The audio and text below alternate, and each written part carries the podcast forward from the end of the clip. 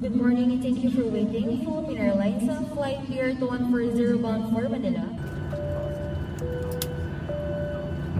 Tripulación, próximos al despegue.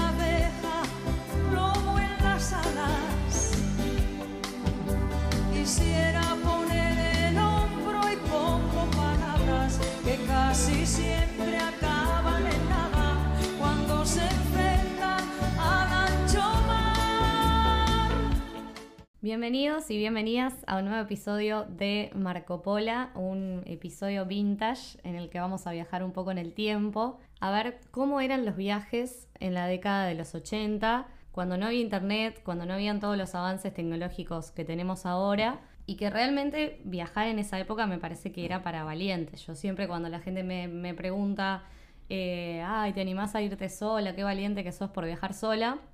Yo digo, me parece que hoy en día es, es muy fácil, o sea, viajar es una pavada, no siento que sea algo de valientes, pero sí me parece con mis ojos de hoy que viajar, viajar sola o viajar ya de por sí en esa época sí que realmente era para valientes y que era todo un desafío mucho mayor a lo que soy.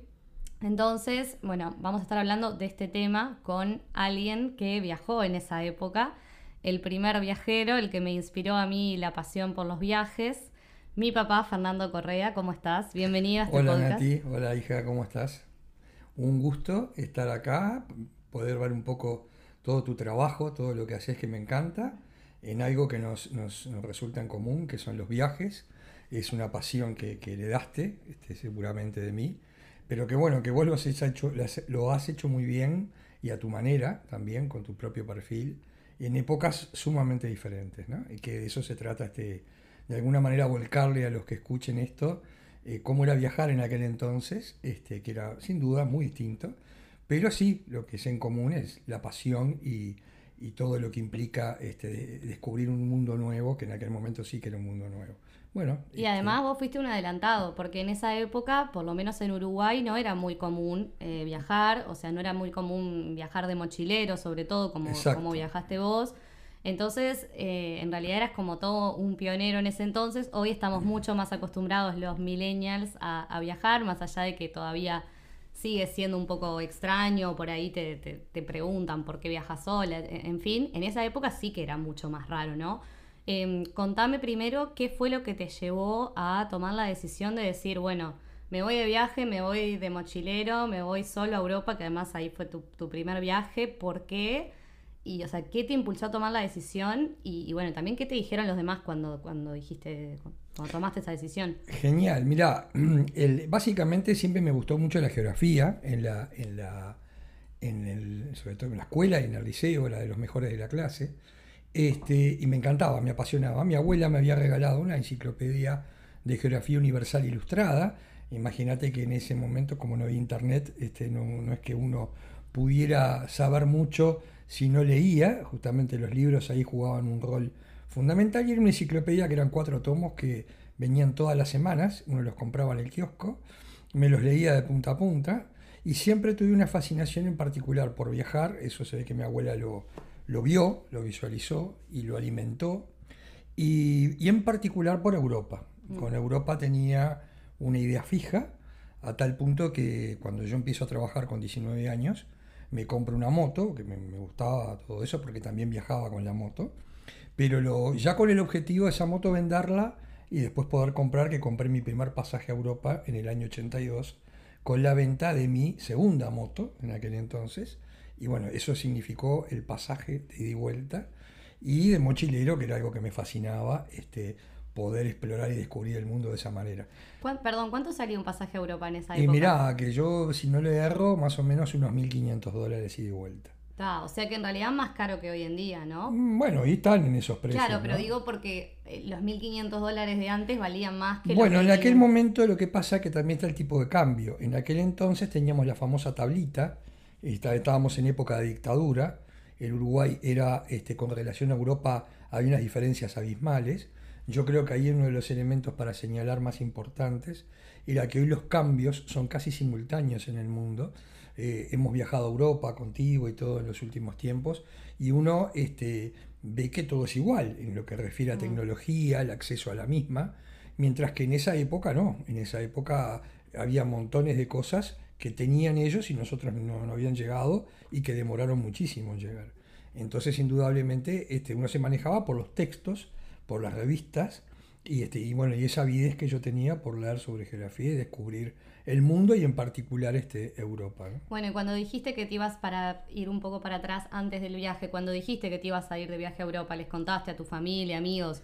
¿Qué dijeron? Y mirá, me dijeron que estaba mal de la cabeza, este, sobre todo los amigos, que mis amigos, compañeros de trabajo, que también tenían un trabajo como yo, este, en- enfilaban para comprarse un coche a cuotas, en escuderías que había en aquel momento, que uno los pagaba en cuotas, tipo como círculos de ahorro, círculos que después uno obtenía el auto, este, pero nunca viajar de esa manera y mucho menos solo, ¿no? De algún modo, ¿te acordás, Nati, que vos me habías dicho en, aquel, en algún momento que era como un millennial? Eras un millennial adelantado, sí, yo siempre saberlo, lo digo. sin saberlo. Siempre lo digo porque hoy en día nuestra generación ya sabemos que más que ahorrar para comprarse el auto o la casa, muchos de nosotros ahorramos para viajar, pero en esa época la gente ahorraba para comprarse la casa, el auto. El auto, sobre todo los muchachos de mi edad, el auto, que era todo un tema, una buena moto. Yo de hecho empecé por una moto, Mm. pero me planteé ahí, no seguí mejorándome. Yo de ahí la moto podía haber pasado al auto, Mm. pero o haberme metido en un plan de banco hipotecario para comprarme un apartamento. Sin embargo, preferí, este, tenía muy claro que la inversión iba por ese lado. ¿Por qué? ¿Qué era, ¿Por qué lo tenías tan claro? Bueno, porque lo tenía en el ADN, evidentemente había algo, un bichito que tenía dentro mío cuando, cuando este, nací, bueno, no sé de quién lo heredé, porque no tengo mucho antecedente de viajeros en mi familia, lo tenía y mi abuela tuvo la, la- la virtud, porque ella es muy cercana a mí, de, de darse cuenta que a mí me gustaba mucho leer en particular, y, y sobre todo de geografía, y salió esa enciclopedia que era magnífica en aquel entonces, y fue una gran fuente de inspiración, sin duda. Bueno, entonces te dijeron que estabas mal, tu familia, que te dijo, o sea, a vos no te importó todo lo que te dijeron, dijiste, yo me voy igual, no, obvio. no, lo tenía clarísimo, que yo, eh, la, la, la primer moto fue para comprar la segunda, y la segunda ya sabía que iba a desembocar en el primer pasaje, que iba a ser a Europa. Bueno, de hecho, mi primer viaje, realmente viaje con 22 años, fue a Europa. Yo no había ido ni a Buenos Aires. Claro. Sí había ido a Porto Alegre, que Nacional jugó la final de la Copa Libertadores de América, con un grupo de amigos por el día, la- durmiendo en el ómnibus y volviendo en la, la- o sea, dos noches, una de ida y otra de vuelta, durmiendo en el ómnibus a ver el partido de Nacional y Inter de Porto Alegre en, en- en Brasil. Bueno, ¿y cómo planificaste este viaje a Europa? Antes de irte, bueno, obviamente no había la información que hay hoy, internet que uno googlea y puede saber a dónde va a ir, armarse como, no sé, un itinerario, buscar, hoy hay muchísima más información, ¿no? En esa época, con lo que había en esa época, ¿cómo lo planificaste? Bueno, mira, fui mucho con improvisación y un poco sobre la marcha, porque yo me fui al Mundial de España, que en aquel momento tuve la oportunidad de conseguir una acreditación para el Mundial, que gracias a un contacto que yo tenía este, en el diario El País, y conseguí para una radio, Radio Rural en aquel momento, una acreditación para el Mundial y me vi 16 partidos gratis en el palco de prensa, o sea, los presencié como si hubiera sido un periodista acreditado, mejor dicho, de hecho estaba acreditado. Y mi primer objetivo era un mes en España. Yo sabía que tenía que, que, estaba para eso, para disfrutar. Me encanta el fútbol, para eso. Y que después iba a salir de viaje por toda Europa. Y para ello, en aquel momento, creo que todavía existe, estaba el famoso Eurail, Eurail Youth Pass, que era de segunda clase, creo que sigue todavía. Este, yo lo saqué en segunda clase, por eso era Youth Pass. De, lo saqué de dos meses. Es decir, y yo podía subirme y bajarme a cualquier tren durante dos meses.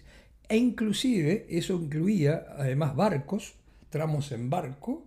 Por ejemplo, cuando hice Estocolmo fue este, Helsinki. Eh, podía haber ido de Londres a Irlanda, que no lo hice. A Grecia, que perdí el barco. o sea, por, por no tener internet justamente, este, eso es uno de los problemas de no tener internet, es que no podés coordinar las cosas fehacientemente, este, podés perder barcos y aviones y esas cosas, y básicamente me apasionaba el tren. Entonces hice Europa en tren de norte a sur, de sur a norte varias veces, recorriendo. Y ahí más o menos me elaboraba el itinerario por Europa en forma improvisada. ¿Qué buscabas en revistas? En el- en- bueno, esa geografía universal ilustrada. Ahí va. Justamente tenía pasión porque quería conocer todo lo más que pudiera de Europa y ya tenía una, claro, para mi época y para la edad que tenía un conocimiento de Europa y de su historia y de su geografía sobre todo muy alto, ¿no? O sea, no me perdía una. Llegaba a todos lados y sabía dónde había que ir. Era me- medio enfermito en eso, ¿no?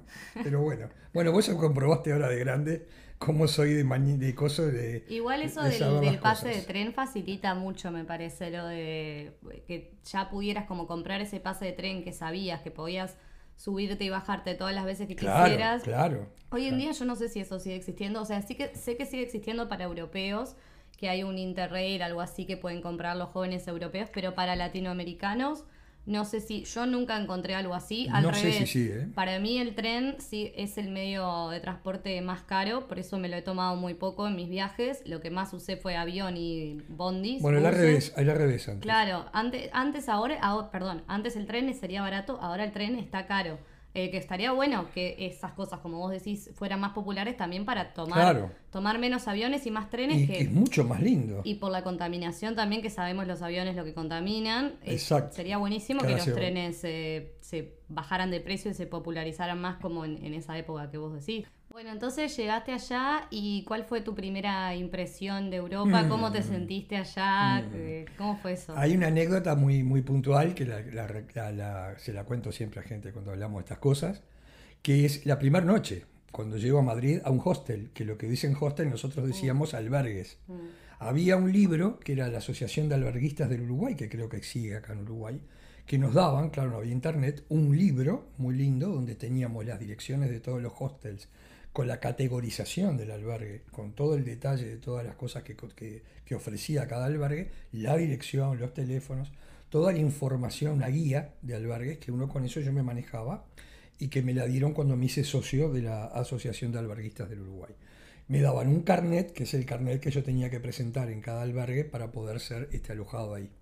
Y eso, bueno, es un, fue un gran, este, hoy en día sigue eso, inclusive ahora en los albergues, los hostels, como le decimos. le Sí, la ahora. Asociación de Alberguistas de Uruguay, no sé si sigue, yo no la he escuchado. Mm, Yo no sé. O sea, hoy en día no tenés que pertenecer a ninguna asociación Claro, para, para sí. poder quedarte en hostel. Antes sí, Claro, es diferente. O sea, hoy, eso cambió. hoy te quedas en un hostel, directamente te No quedas. importa, o sea, cualquiera, No tenés cualquiera. que pertenecer a No nada. hay que traer un carnet ni nada. No hay que tener un carnet, o sea, no, no, eso sí. cambió. Eso cambió, eso cambió y, y bueno, y eso yo tenía que llegar y buscar la dirección del hostel, no sabía con qué me iba a encontrar, si bien había una pequeña descripción en el libro. Y vos no había, había varios hostels en Madrid, ponele, Sí. y habías elegido uno. Elegía uno en función del mapa, uno agarraba el viejo y querido mapa, este, no había GPS, este, no, había, no había nada de eso, obviamente, y uno con el mapa ubicaba la dirección, marcaba dónde era el hostel, el albergue, y, este, y, y más o menos de acuerdo a lo que, a lo que le parecía intuición pura, bueno, me, me parece que te está mejor ubicado, voy a ir. Solo por la ubicación, no había información de las comodidades. No, sí, las comodidades, algunas tiene esto, desayuno no tiene, lo decía en la guía. Es decir, algunos detalles, algunas No. reseñas. No, no es como hoy que podés ver fotos. No, podés- no, no, no, de modo alguno. No, modo Hoy alguno. podés ver todo el hostel antes Todo de por dentro, poder recordarlo por Podés- dentro. podés ver videos, las redes sociales. Tres cositas que decía Chao. el hostel y nada más. Y esa primera noche yo creo que siempre fue muy, muy curiosa porque yo llego y me encuentro en una habitación de, de cuchetas con, yo qué sé, ocho personas más que no conocía de diferentes idiomas, alemanes, este, ingleses, franceses. Yo sabía inglés, había estudiado ocho años de inglés este, cuando era chico y más o menos me manejaba muy bien con eso, y este, pero me encontraba de golpe y porrazo con 22 años por primera vez solo una noche en Madrid, ¿qué hago acá? Y con gente que no conozco, no tengo ni idea. Y entonces a dormir ahí de noche. Y me acuerdo que cuando me puse la cabeza en la almohada, digo, ¿qué estoy haciendo acá? ¿Dónde estoy? A 15.000 kilómetros Sí, de sí. Y sin poder comunicarme con mi familia en tiempo real como es hoy en día, ¿no?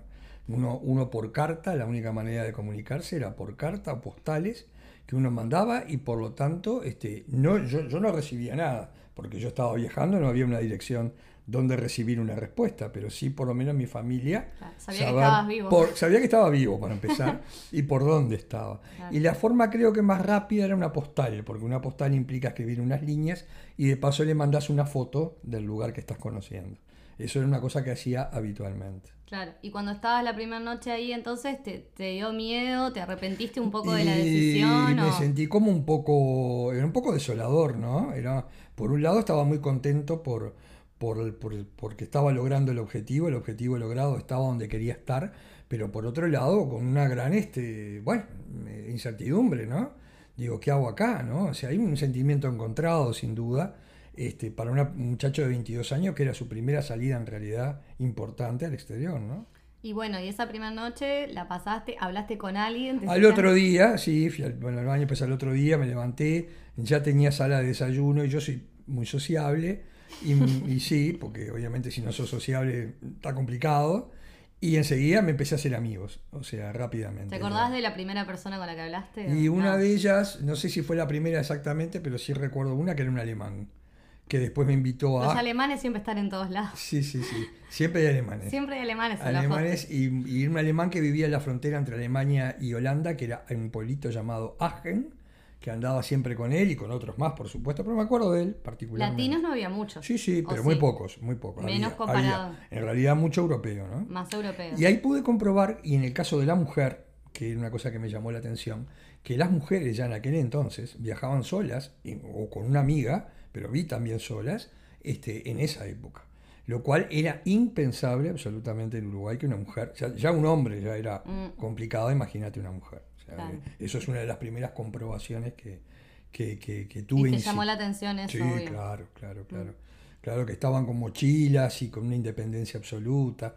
Es que en realidad fue muy impactante porque era casi me sentí como un indio, un tehuelche, un tehuelche que llegaba a Europa, me faltaban las plumas porque era un mundo eh, tremendo, o sea, las cabinas telefónicas en la calle donde uno podía entrar y ahí donde yo podía tener algún contacto con, con mi familia desde un punto de vista este, auditivo, de escucharlos a ellos. Ah, y- o sea, lo, lo llegabas a llamar, Sí, además de la pero lo postales. llegaba a llamar, yo fui con un presupuesto muy acotado, Mm. por lo tanto una llamada había que comprar, en ese momento en España no había, por supuesto, este, euros, eran pesetas, Sí. eran monedas enormes Sí, sí. que se metían en el, en el teléfono, en, el- en la ficha ahí del teléfono.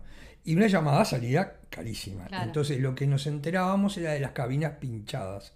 Que ahí sí los latinos eran especialistas en enterarse, argentinos sobre todo, en enterarse de las cabinas pinchadas. Entonces ya se corría la voz que en la plaza de Cataluña hay una cabina pinchada. Entonces ¿Cabina pinchada qué era? era la cabina que vos, vos no- a- pe- ponías, vos digitabas el código del país, el código internacional, código del país, código de la ciudad y ya te daba el número. Era una llamada internacional directa como tenemos hoy en día, que en esa época en Europa ya lo tenían y en Uruguay no existía. Tú tenías que hacerlo por telefonista, Claro, una llamada. Pero gratis era entonces. Era gratis porque no, no- yo tiraba una moneda y con una moneda ya andaba, o sea, no, Ah. no, no te pedía las monedas que era, o sea, estaba pinchada, o sea, funcionaba. ¿Y eso era a propósito que estaba? No, se rompían. Se rompían. Se rompían, pero cuando alguno se enteraba que se rompió, Se corría la imagínate, eran filas, Claro. eran colas de gente, sobre todo latinoamericanos, Sí, sí. y también de Europa, sí, también, pero yo sobre todo con chilenos, con argentinos, andábamos mucho en esa pesca.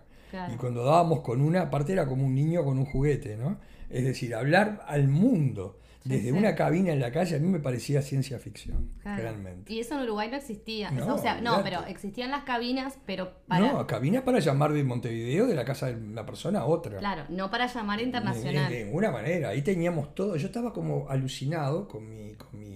Como siempre me encantó todos los países el mundo. Yo veía en el recuadro, en una tabla como un recuadro, que estaban, eh, yo qué sé, Indonesia. O sea, todos los países del mundo con su código. Vos podías llamar desde la calle a cualquier parte del mundo. Para mí era un chiche eso. Claro. Tremendo. Y ahí que aprovechaste y llamaste amigos, familia, todo. Sobre ¿qué? todo empecé por mis padres, por mi hermana, mis amigos, lo que pudiera. O sea, qué te decían cuando llamaban? Quedaban ¿Qué? enloquecidos, quedaban fascinados. Porque ni siquiera sabían que se podía, Ni capaz. siquiera sabía que se podía, ¿no? No, claro, no sabían. Decía, che, ¿y dónde estás? Estoy en la calle. No me jodas. Sí, sí, estoy en la calle. No, y estás hablando desde la calle, no puedo creer. Sí, acá estoy, che, estoy acá en Madrid. Estoy acá, no, era un sueño, ¿no? Realmente, sobre todo en España, ¿no? Porque ya después en el resto de Europa ya es más difícil esos piques, porque y por un tema idiomático y por un tema cosas, ya no está tan en contacto con esas cosas. Pero en España lo aproveché cada vez que pude. Lo que cambió todo con respecto a ahora que con el WhatsApp, con todo. digo, o sea, nos comunicamos al instante, como si nada. eh, Y yo te diría o que sea, las bueno, comunicaciones, claro, las y- y no hace, comunicaciones. no hace tanto que viajaste, o sea, fue en el 80, esto fue en el y 83. hace más de 40 años. Hace- 82, 82. si tú 82, mal bueno, hace, sí, 40 El años. año pasado hizo 40 años que yo fui a Europa por primera Claro, vez. Cuando, bueno, cuando pero estuve. no es tanto para todo lo que se avanzó No, no, en es un cuanto disparate a lo que se avanzó. comunicaciones. No, totalmente, totalmente, sea- totalmente. O sea, hoy, hoy no tiene nada que ver el mundo que nosotros. Nosotros íbamos como eh, con un mapa y nada más. Y con la información que pudiéramos haber leído en revistas o en diarios o en libros. Es decir, no había otra. Por un lado, eso está bueno en el sentido de la sorpresa, me imagino, Claro, ¿no? claro. Porque hoy en día vos podés googlear tanto todo y ver tantas fotos y videos y programas de Exacto. televisión y todo, que después llegas ahí y ya es como que como que ya lo conocieras, aunque es la primera vez. En cambio, en ese momento me imagino que la sorpresa era mucho mayor que ahora. Claro, no, sí, o sea, en el caso mío particularmente, la sorpresa, por supuesto, porque no había visto, salvo fotos en, bueno, sí, fotos vi en la revista esta, Mm. que tenía buenas ilustraciones, pero aparte como yo tenía, claro, en mi caso, tanta fuente de información de la lectura de esas revistas que eran muy buenas, y yo salía, llegaba a Madrid y ya sabía dónde tenía que ir, salía desesperado a buscar la Plaza Mayor y la Puerta del Sol, era muy loco, ¿no? Y ya la buscaba en el mapa a ver dónde estaba.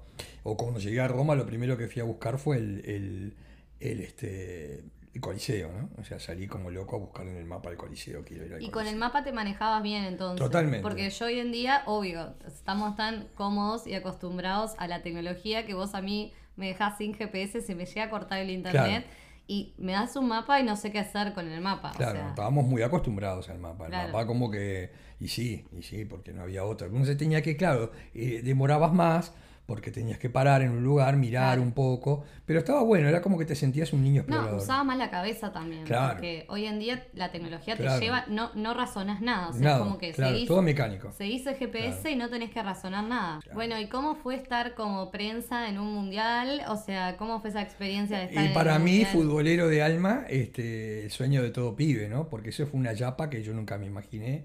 La conseguí con un periodista del país que me la dio, este, en una época que se daban muchas, este, Pero vos no eras periodista. no, por supuesto, pero había muchos piques, Ah, y había muchos piques, yo era muy cara dura y, y la conseguí. Y, com- y después ahí en España conozco, eh, bueno, perdón, en el, en el avión, cuando voy, yo viajaba en líneas aéreas paraguayas, que es una aerolínea que no está más, que yo le decía líneas aéreas de los pobres. Ay, papá. Porque, Cancelado acá.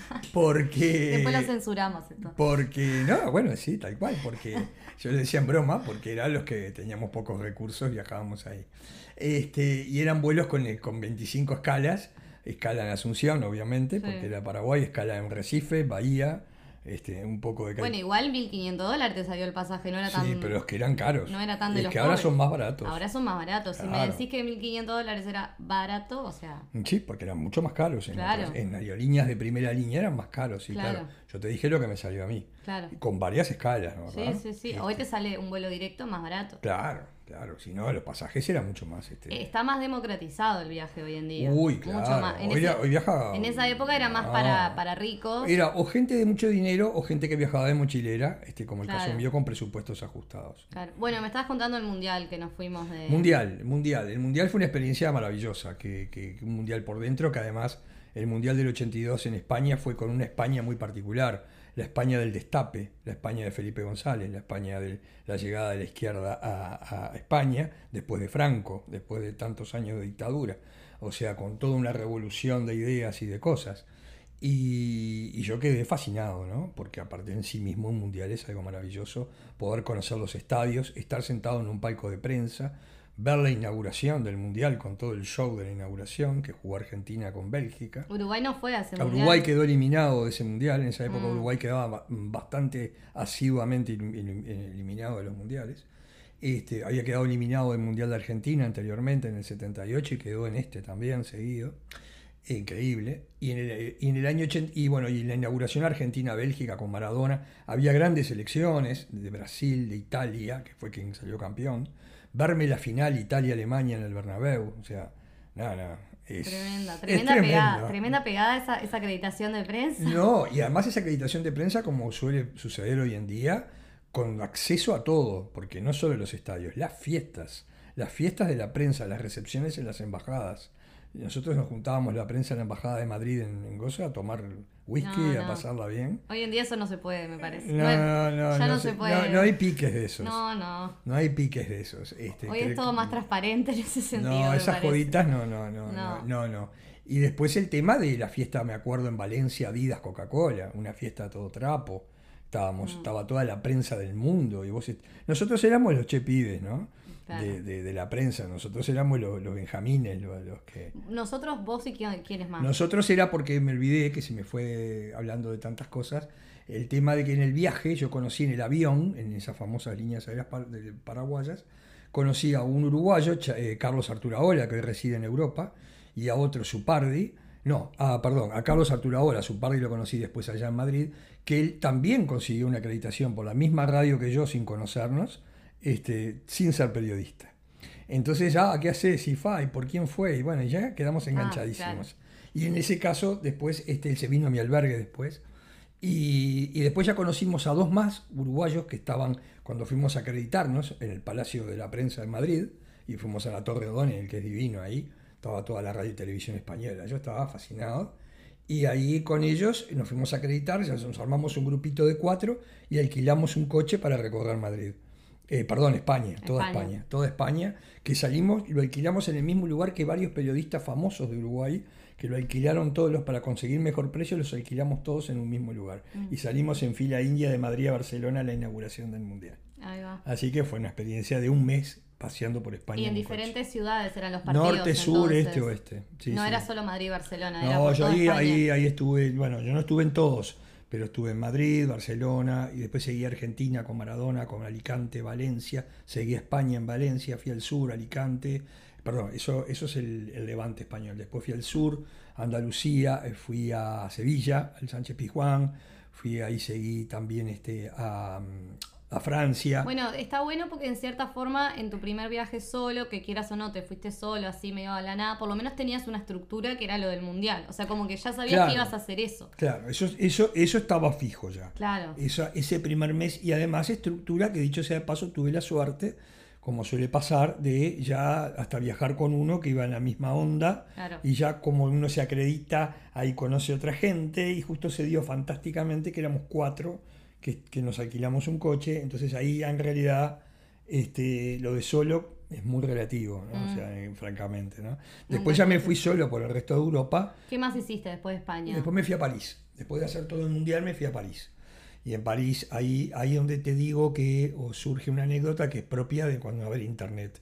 Yo creía que el calor en Europa era una cuestión de toda Europa. Yo estoy en verano, yo me fui en junio. Este, bueno, listo, dejé toda la ropa de invierno en Madrid, en la casa de, en un hotel, un hotel que el dueño era amigo de mi padre. y Este, le dejé porque una mochila chica, no podía llevarme todo no te eso. podías fijar el tiempo en el celular. Claro, claro, claro. Y llegó a París y París no es, no es España. Y de día estaba lindo, pero de noche un frío bárbaro. Y ahí me tuve que comprar un buzo que decía Université de París, Université de la Sorbonne, un buzo rosado. Vos no habías pasado por la universidad ni un en buzo, pedo. un buzo, no había pasado ni en pedo por ahí, un buzo inclusivo, rosado, este, que anduve con él por todos lados. Era mi única prenda de abrigo. Este, y la primera noche la pasé abajo de la Tour Eiffel durmiendo, porque era una promesa que había hecho. Ah, no por no tener plata. Por... Mm, eh, bueno, me vino bien, me vino bien, porque la plata era escasa, pero por otro lado eh, eh, era una promesa, además. Este, en el campo de Marte este, me acosté a mirar la Tour Eiffel y me quedé dormido mirando la Tour Eiffel. Solo. Con un sobre de dormir, ¿no? Por la noche ¿Y fría. había más gente durmiendo ahí o era algo tuyo? Había gente, porque ¿qué pasa? También otra particularidad de esas épocas era que la gente, eh, bueno, era ahora es todo mucho más accesible en comparación. La gente, mucha gente ni siquiera le daba para el hostel, dormían en los lugares públicos, tipo se veía por ejemplo en Roma, en Roma Termini, frente a la estación Termini de Roma, que hoy hay una gran playa de estacionamiento de autobuses, ahí era todo parques. Y ahí nos juntábamos mochileros y tocaban la guitarra algunos y cantábamos y dormíamos ahí. Y después nos íbamos a bañar a los baños públicos que pagabas con una moneda abajo en el subsuelo de Termini, donde ahí tenías todo. Vos ponías una moneda y te daban el jabón, el coso, el shampoo, te bañabas, quedabas prolijísimo Así- y salías impecable. Así que en Roma no pagaste alojamiento. Dormía en, la- en el parque, exactamente. Dormías en el parque. Exacto. Ah, Ahí ahorrabas, por lo Y menos. en otro lugar que dormí en las estaciones de, de tren también dormía, en Colonia, en Alemania. Dormí mirando la Catedral de Colonia, que gótica, que era fascinante. Esas son las ventajas de ser hombre, ¿no? Porque una mujer. no Había puede- mujeres. Había mujeres. Había mujeres alemanas, inglesas. Sí, ahí, sí. pero bueno, pero no solas, o sea, en grupo. Con una amiga, sobre todo, sobre todo. Porque dormir a la intemperie sola siendo mujer te la regalo. Mirá, yo no recuerdo si sola, sola, no recuerdo, pero de a dos, sí. Hmm. De a dos, sí. Con una amiga, sí, seguro. Y no eran pocas, ¿eh? O sea, había varias. Claro, pero ahí ya se formaban grupos que medio que estaban todos juntos, durmiendo en el mismo lugar, digo, como... Nos conocíamos ahí porque de Claro. repente yo, yo estaba solo o, había, o estaban dos, dos muchachos con españoles como conocí, que eran dos catalanes y, y eran de a dos, a veces de a tres, de a uno, de a dos. Había gente sola, sobre todo más bien hombres, obviamente. No sé si había alguna mujer, capaz que sí. Eh, obviamente más de las sajonas, ¿no? Las inglesas, las alemanas, las Claro. nórdicas.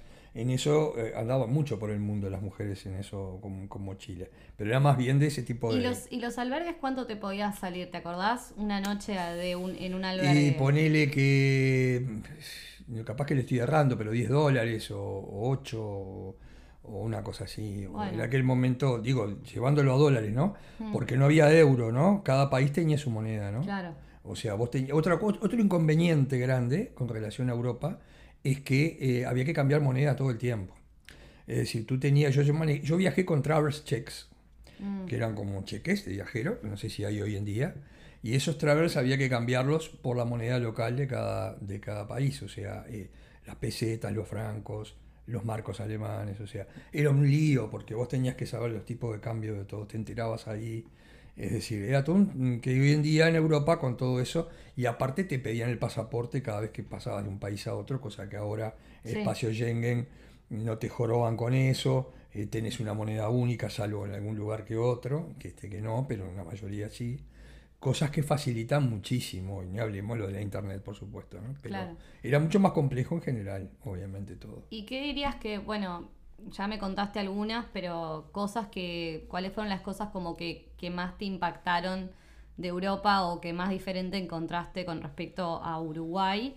Y también como, ¿qué te cambió este viaje al volver? O sea, cuando después del viaje volviste a Uruguay, ¿en qué, en qué cosas te, te cambió como la mentalidad? Que me imagino que si hoy en día viajar te, te abre la cabeza, en esa época todavía más, porque como vos decís, el cambio es mucho más eh, grande de lo que ves en, otro- Mm. en otros países. Y bueno, me explotó la cabeza, básicamente, más que nada.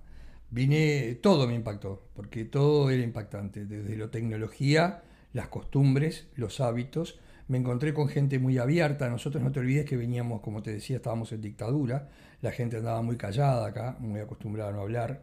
Este, tras que el uruguayo también es más en eso melancólico, más nostálgico. Este, eh, en España la gente súper comunicativa, más España explotaba en ese momento y los europeos en general, o sea, vos hablabas con cualquier persona en cualquier momento sin más mínimo problema. Eso me llamó poderosamente la atención, las relaciones humanas. Eh, impresionante la, las diferencias. Y la tecnología, ni que hablar. O sea, era más fácil allá eh, conectar con gente, hablar con gente de lo que era acá. totalmente, Por- totalmente. porque como que la gente estaba más abierta a hablar con desconocidos. Incluso los locales, incluso no solo entre gente mochilera que estábamos viajando, que eso ni que hablar, porque toda gente más propensa a comunicarse, porque de hecho están viajando, sino con los locales de cada país. Mm. O sea, vos hablabas y te parabas a preguntar algo, lo que sea. Claro, Europa estaba muy intercomunicada ya en ese entonces. Y aparte estaban viviendo un clima todo democracia, es decir, Mm. los países con libertad, o sea, no había, América Latina estaba asolada por dictaduras en aquel momento, en Argentina, en Uruguay. Era un clima político social muy diferente. Claro, claro. O sea, el nos- contraste es mucho mayor. Enorme, enorme, enorme. Yo a mí me explotó la ¿Y cabeza. por qué, por qué te volviste? O sea, ta, en- no, no dijiste, bueno, me quedo, ya está. Bueno, porque yo tenía un trabajo muy bueno acá, yo trabajo en el po- Poder Legislativo y en ese momento no era tan bueno como después, cuando vino la democracia, tenía un trabajo fijo de seis horas, que con ese yo vivía bien acá porque vivía con mis padres. No era el plan irme a vivir en ese momento, pero cuando volví me costó mucho acomodarme, o sea, porque volví a la casa de mis padres y al mismo tiempo este, venía de un mundo absolutamente nuevo, era una cosa... eh, Yo me imagino que me, no sé, era como haber cruzado, yo me sentía como que había cruzado con una carabela y había llegado al otro mundo, al nuevo mundo, pero en realidad era el viejo mundo y estaba descubriéndolo. O sea, era una cosa Mm. tremenda, ¿no? Y, este, y no tenía como tal punto que en el año 84 hice un nuevo viaje a Europa, pero con ganas de quedarme ya. Y fui con una cabeza de trabajar, me fui con poca plata, no tanto para pasear, sino para trabajar primero, después pasear con el producto de lo ganado y ver la posibilidad de quedarme definitivamente. Claro, o sea, al volver nunca te llegaste a adaptar del todo. No, me costó y muchísimo. por algo después buscaste irte de nuevo a los dos y, años. y no paré, el año 83 después me fui a, a un viaje a Río de Janeiro, o sea, ya empecé con viajes más cercanos, mientras no podía hacer el nuevo viaje a Europa, porque no, no quería parar de viajar. Es una adicción, que eso pasa hoy en día. Sí, sí, obvio. Eso Eso, eso- sí se mantiene igual. Eso se mantiene igual, porque a los que nos gusta viajar eso no cambia. Y, y en el año 83, que es cuando yo me voy a Río y conozco a mi gran hermano y amigo colombiano Mauricio, que va a participar. Bueno, perfecto el momento entonces para hacemos dejamos esta introducción para escuchar el De audio. repente viene bien para escuchar el No, audio. Mauro, el amigo de, de papá de, de- Hermano de de. Fernando, colombiano, también es otro, otro viajero de los de la década de los Millennial. 80 que sigue viajando hasta ahora. Nos mandó un audio contando un poco sobre bueno, su experiencia y también esto de las principales diferencias y similitudes entre los viajes de antes y los de ahora. Así que lo escuchamos. Mi historia con los viajes comenzó hace ya mucho tiempo, ya en la década de los 80, inicios de los 80. ¿Y qué puedo decir? Era una época totalmente diferente a la de ahora, ¿no? Donde la comunicación ha dado un salto increíble con algo que para nosotros en ese momento era simplemente ciencia ficción. Mm, yo quería hablar sobre la diferencia entre viajar en esa época y viajar ahora. Pero más que una diferencia, siempre hay una gran similitud y es la pasión que llevamos. Cuando inicias a viajar, ya no te paras, no te frenas, continúas siempre a querer viajando. Y esa es la misma pasión que teníamos en esa época como la que tienen ahora los jóvenes. ¿no? Claro que pues volviendo en el tiempo, recuerdo cómo, cómo era tan difícil, era tan complicado, por ejemplo, comunicarnos con nuestras familias. Más en, eh, de pronto en Sudamérica era un poquito más difícil que en Europa. Había, pasaban uno o dos meses y hasta que podíamos lograr una, una llamada, ¿no? Entonces vivíamos como en- totalmente en otro mundo. En ese momento tú salías a viajar, pero te perdías prácticamente de, de- la gente, de la gente que querías, porque no había ese tipo de comunicación. Entonces, bueno, de todas formas, ahora tenemos esa gran ventaja de estar comunicados continuamente con las personas que queremos, de saber eh, exactamente a dónde queremos ir, qué vamos a encontrar. Bueno, le quita un poquito de misterio y un poco de sorpresa a los lugares, eso es cierto. Esa parte mm, sería un poquito negativa en comparación a, los viajes de los 80. Pero igual eh, la, otra ventaja es que ahora con el conocimiento previo, de pronto pierdes menos tiempo y aprovechas más lugares que antes no sabías que, que que podías conocer. O sea, en los años que viajamos nosotros al comienzo, de pronto pasábamos cerca de lugares que valían la pena conocerlos, pero precisamente por la falta de, información los dejamos pasar de largo. Pero bueno, así son. de- los viajes siempre tienen, siempre tendrán de todas formas cosas maravillosas, incentivos. Tanto es así que, que en este momento estamos compartiendo esta gran pasión entre muchos. Y bueno, a todos eh, recomendarles que cuando puedan ir a Colombia ya los estamos esperando. Entonces un gran abrazo y adelante con este proyecto que me tiene muy curioso y no me pierdo una sola de tus salidas. Un abrazo para todos. Muchas gracias Mauricio por tu audio. Bueno, muy en la línea de lo que veníamos hablando nosotros, me parece, ¿no? Como dijo cosas muy parecidas a las que veníamos comentando. Exacto. Eh, me gustaría destacar como esto que decía de, de que vos te ibas y te perdías totalmente de lo que estaba pasando en tu país, con tu gente, no tenías ni idea de, de sus vidas, por eso de que te comunicabas una vez cada meses y me imagino que eso sería como de las cosas más difíciles o que hacías que extrañaras más, porque hoy en día es como que, claro, las comunicaciones han hecho que, que no extrañes prácticamente nada cuando viajas y que te enteres de la vida de todo el mundo y que a veces volvés y, y no sentís que hace un año que no ves a la gente porque estuviste tan en contacto todo el tiempo que no se nota como la distancia, pero en esa época sí se notaba un montón, ¿no? Pero justamente tal cual es así y, a tal punto que tengo una anécdota, estoy recordando, que es muy curiosa y muy graciosa, que demuestra claramente lo que es lo, lo- que era la- la lejanía de las comunicaciones. Que es el famoso tema de cuando me hacen el primer reportaje, de hecho, un reportaje que me hacen en, el, en un pueblito de Finlandia. Yo fui a visitar a un amigo que conocí en el hostel de Alicante, Yuja, que somos amigos hasta el día actual, que era un periodista de Finlandia, que estaba cubriendo el Mundial de España. Y entonces él me invita a Finlandia. Y como yo andaba, me falló un viaje a Grecia que perdí el barco, dije, bueno, me voy para el norte de Europa otra vez. Así de más, así de fácil con el famoso eh, Euro Pass. Y, este, y empecé a subir hacia, hacia Europa. Ahí me encuentro, en, en- subiendo por Italia, en Génova, con un compañero de trabajo del Palacio, casualmente, que él se iba a Europa después que yo, que me vino hasta despedir al aeropuerto. Este, y me dijo, bueno, tal vez yo voy a andar en tal fecha por Europa, por Italia, capaz que hasta nos encontramos. Esas cosas que se dicen. Y yo estaba en el albergue de Génova y lo veo llegar al hostel. No se puede creer. Si lo hubiéramos querido hacer, hubiera sido imposible. Son esas cosas que te pasan cuando andas viajando por el mundo.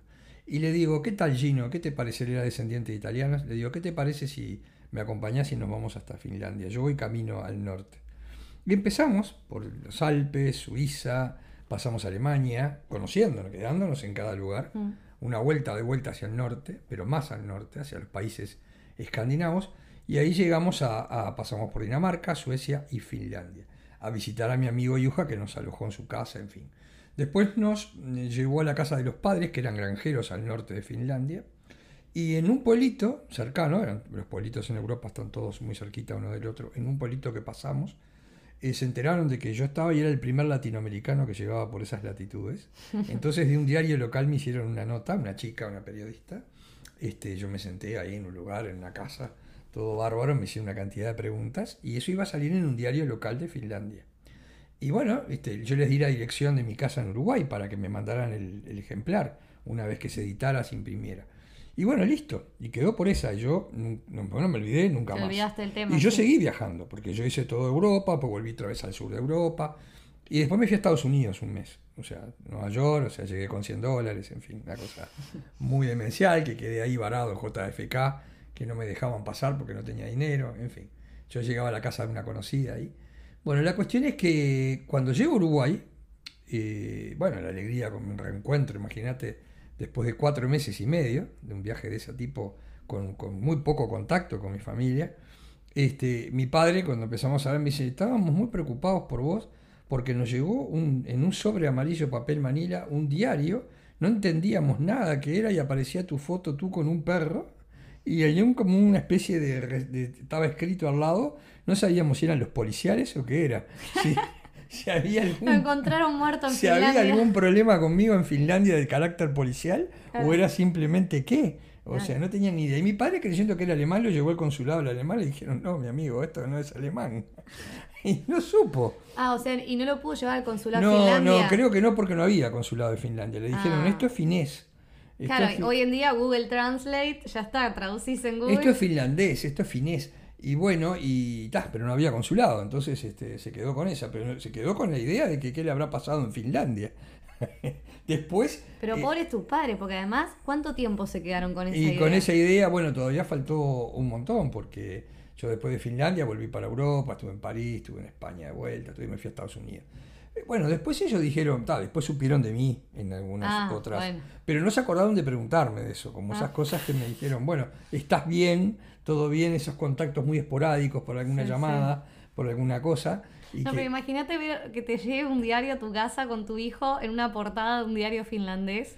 claro, las cosas llegaban antes vos que vos. vos decís, ¿qué, Claro. le, qué le pasó en Finlandia? Porque además, claro, si salió en el diario es porque le pasó algo, probablemente. Aparte no se imaginaba ni dónde estaba Finlandia, ni dónde, o sea, Ay, no, no. En, en un país escandinavo, ¿qué está haciendo este tipo en un país Pobres tus escandinavo? padres, los hiciste pasar. Sí, sí, sí, unos, unos días de zozobra. Ya te digo, mi padre se fue a ver, a- terminó en el, consulado de Alemania.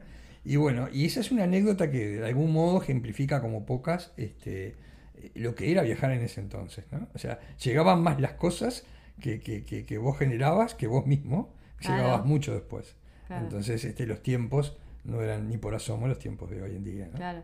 Y bueno, decís que viajabas con poca plata. ¿Te pasó alguna vez de tipo quedarte sin plata, de tener que, no sé, hacer algo, algún trabajo o lavar los platos para porque no podías pagar la, la cena en un restaurante o, o no sé, alguna situación en la que viajando con poca plata te viste como, bueno, Bueno, sí, la, la más complicada, y- pero tenía una, una- un salvoconducto, la más complicada fue en el aeropuerto JFK de Nueva York.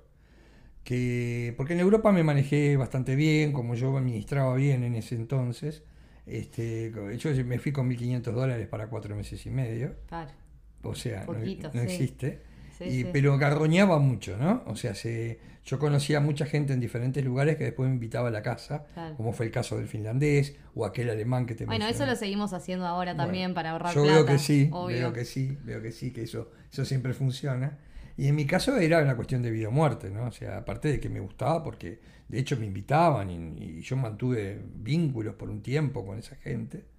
Y, y bueno, y la iba estirando, ¿no? Y aparte durmiendo en los parques, durmiendo en, en este, las estaciones de tren. Y bueno, pero cuando llegué a Estados Unidos yo tenía solo 100 dólares. Entonces, ¿qué hice? Los cambié en un cambio y por billetes de a uno. Cosa de generar una suma como que parecía que andaba con mucha plata. Claro, pero, pero veían que eran todos Ta. billetes a uno. Entonces yo llego, ahí hay una Te- anécdota le también. estabas tomando el pelo. Ahí, bueno, sí, más o menos lo que me dijo el sheriff. Claro. Y ahí cuando llegué al JFK y bueno, encima que te miran con lupa, uruguayo, No, y imagínate. aparte justo en Estados Unidos te viene a pasar mo- eso. Yo tenía la visa, visa múltiple. Porque en otros países imagino que no están... No, no, claro, ahí yo tenía visa, necesitaba visa, que yo la había, me había ido Hoy con la, también necesitamos me había visa. ido con la visa. Una visa múltiple, conseguí una buena visa. Pero, porque como yo trabajaba en el palacio, una buena visa. Pero, pero bueno, me dice, mi, mochila quedó sola en la cinta, todo el mundo pudo seguir de largo y yo quedé trancado ahí en el JFK.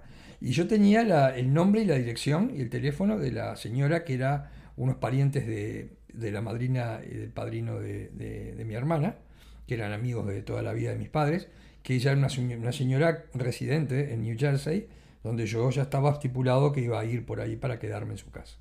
Y tenía una dirección, por suerte, eso fue lo que me salvó.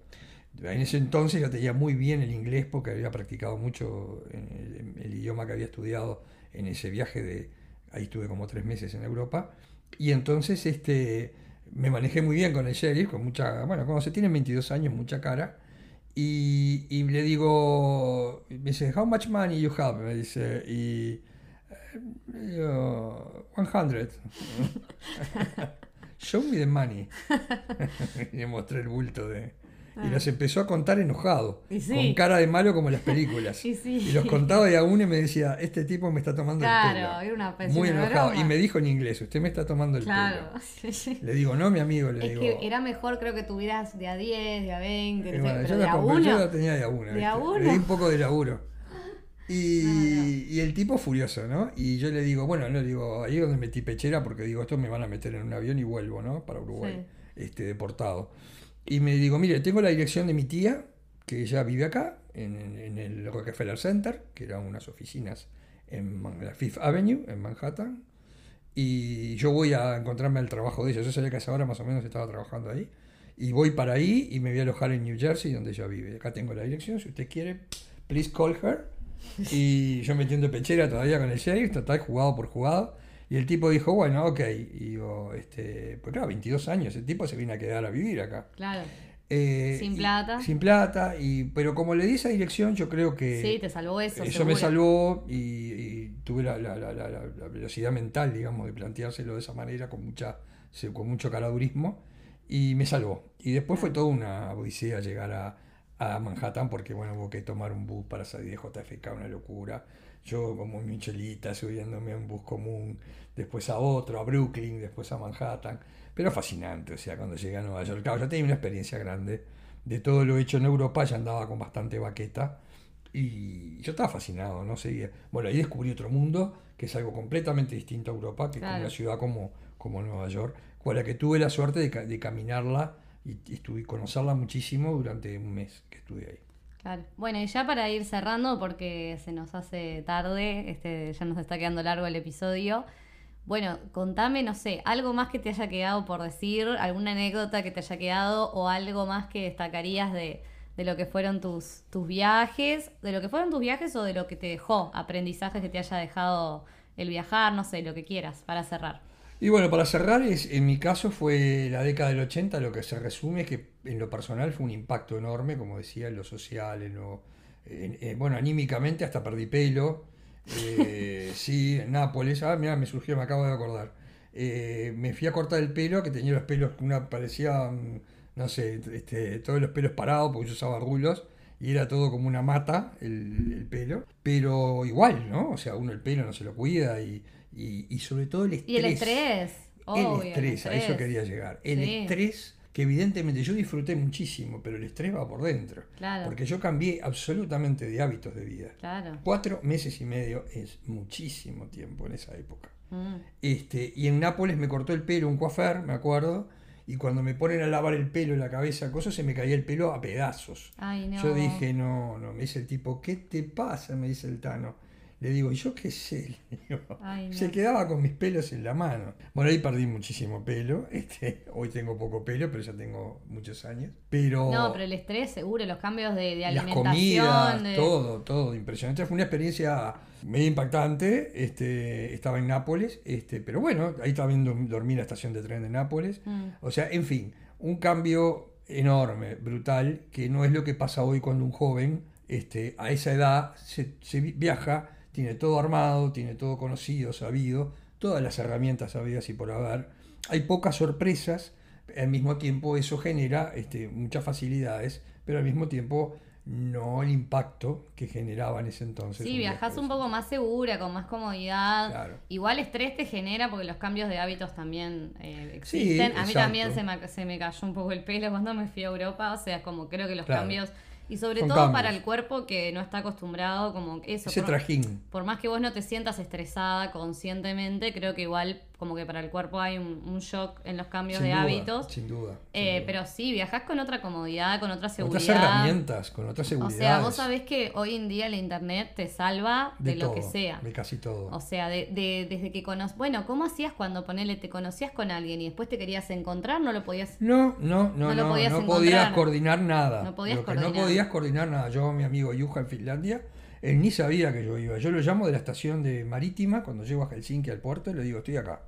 Claro. De una Y cabina. capaz que él no estaba. Mirá, podía estar de viaje por otro Claro, lado. podía él estar en O sea, España. me la jugué a Finlandia porque me la jugué. Entonces yo creo que hoy, con, con- con- creo que hoy cualquier persona que tenga un mínimo de interés por viajar y por cosas puede animarse perfectamente. Bueno, pero a pesar de todo eso, de que perdiste pelo, del estrés de todo, no te arrepentís absolutamente en de lo más nada. mínimo, aunque hubiera perdido lo que fuera. Claro. No, no, porque eso me cambió la vida. Y también a los viajes, que después fueron varios a Europa más, este hasta el día de hoy ya de más grande. Este, Y por Latinoamérica también. Bueno, viaje. sí, un viaje Que no fantástico. contamos, le hiciste viajes por Latinoamérica todo también. Centroamérica, Colombia, fui a ver a mis amigos colombianos que conocí en, en Río, este, después todo México, toda América Latina, el sur, el, Amazonas, etcétera, etcétera. Después volví a Europa de, de mochilero dos veces más, aún 84, 88.